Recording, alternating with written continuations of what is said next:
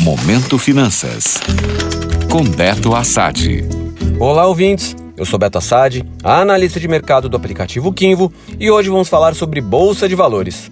O nosso querido Ibovespa fechou a última sexta-feira com queda de 0,57%, aos 112.879 pontos.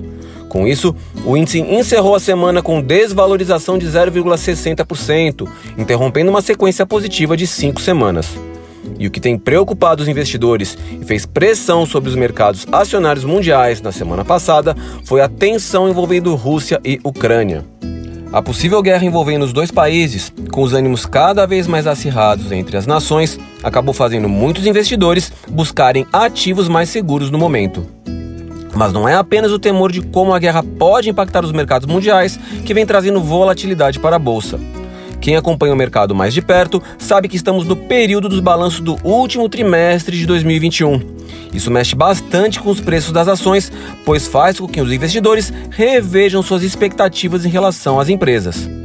Como sempre, alguns balanços estão surpreendendo, outros decepcionando e muitos outros vindo em linha com o que o mercado esperava. Portanto, arrisco dizer que se não fosse essa certeza internacional momentânea, o Ibovespa poderia estar melhor no mês de fevereiro.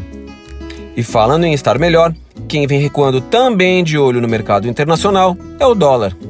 A moeda norte-americana caiu pela sexta semana seguida e já acumula uma desvalorização de 7,8% no ano. No momento, ela está cotada a perto de R$ 5,14 e vai se aproximando do patamar psicológico dos R$ 5,00. Por mais que a moeda esteja recuando, muitos economistas acham difícil que ela trabalhe na casa de R$ 4,00 principalmente com o nosso cenário interno muito turbulento devido às eleições. Portanto, o momento continua exigindo cautela dos investidores mais arrojados.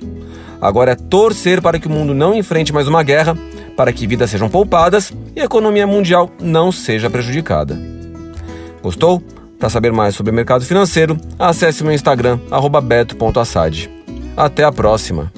Momento Finanças. Oferecimento já pensou em conquistar o seu imóvel? Financiamento Imobiliário Inter. Seu imóvel 100% você. Taxas a partir de 7% ao ano. Simule em bancointer.com.br barra finance-imob.